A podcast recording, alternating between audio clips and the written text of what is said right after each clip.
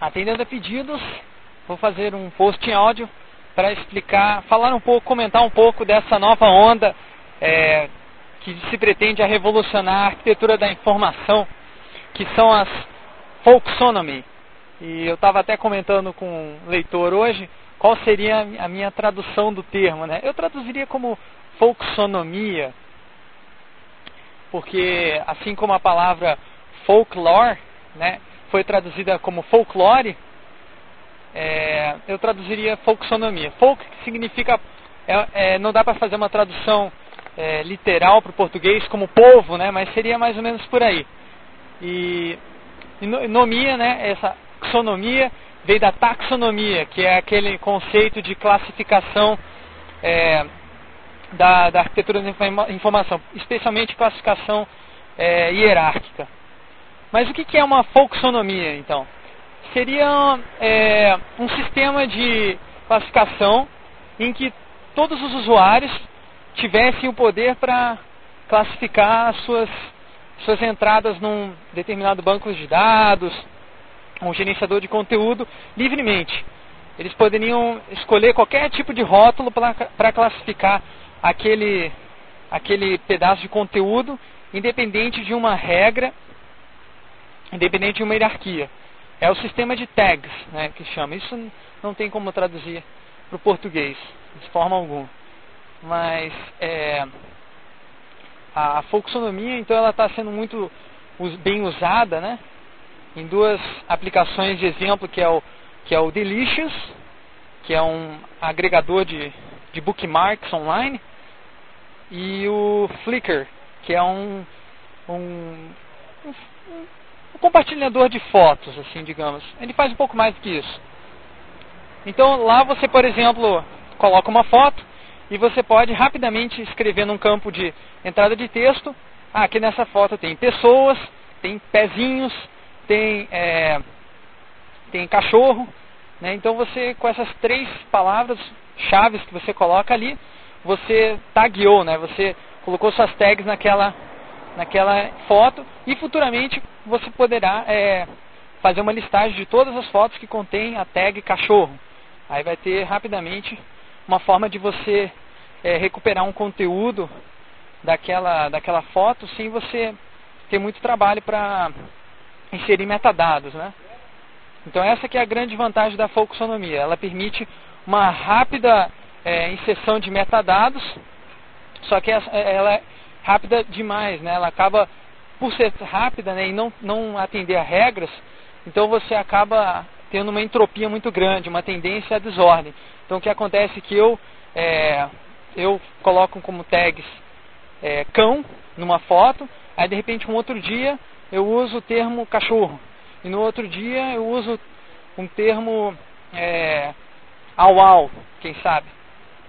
Mas, então, o que acontece é que nenhuma das vezes em que eu procurar por, quando eu procurar por cachorro, pela tag cachorro, não vai mostrar au au e também não vai mostrar o cão. Então esse que é o problema da folksonomia. E só que a proposta da folksonomia, o grande pulo do gato que eles proclamam no, no, no Flickr e no, e no Delicious é justamente a a compartilhamento, a compartilha, o compartilhamento dessas tags entre os usuários da aplicação. Ou seja, se eu é, coloco num link que eu insiro no meu bookmark, boto a tag flash. Aí alguém vai lá e coloca a tag flash no, num outro link, é, e, no, e outro, e outro, e outro. Então eu vou poder entrar numa determinada interface do Delicious e recuperar todas as os links tagueados como flash por todos os usuários. Ou seja, é uma forma de bem interessante de você obter conteúdo sobre um assunto específico. Às vezes, é, em determinados casos, até mais interessante do que no Google, porque é, você ali tem metadados que foram inseridos por seres humanos, né? E o ser humano, por mais, é, por mais pouco criterioso que for, né, por mais desleixado que for na hora de criar uma tag, ele vai ser muito melhor do que um computador é, automatizado, né, um algoritmo. Aí que vem a minha crítica a esses sistemas de folksonomia. Porque eles, eles se propõem a fazer essa, essa, esse essa compartilhamento de, de, de tags, só que esse compartilhamento ele é automático. É o próprio sistema, o próprio algoritmo que faz uma média, eu não entendi direito como, mas ele faz uma média se você classifica tal é, foto de um jeito, usando tais palavras, e o outro classifica de outro, ele acaba conseguindo juntar tags que são relacionadas. Só que o problema é que, às vezes, ele, ele vai cometer certos erros crassos, como, por exemplo, no assunto espinhoso. Digamos que eu vá armazenar links sobre o assunto é, homossexualismo. Então eu vou lá e tagueio com o termo homossexual, homossexualismo. Aí um outro cara tagueia como boiolice. Aí um outro tagueia como é, GLS, gays, lésbicas e simpatizantes. E um outro mais, mais é, por dentro ainda do assunto, é, ele tagueia como GRTB, né, que é a nova sigla. Hoje em dia você não pode mais dizer que você é simpatizante, ou você é ou você não é. Então é gays, é, GLTB, gays, lésbicas, transexuais e bissexuais. Não existe meio termo.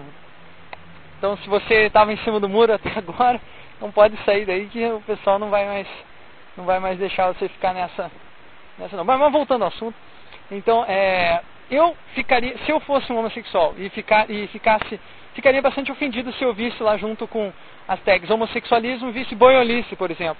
Ou se eu fosse um, um membro do grupo de GR, GLTB da cidade e visse GLS, eu ficaria ofendido também, porque não podem existir esses simpatizantes, esses caras do meio termo aí.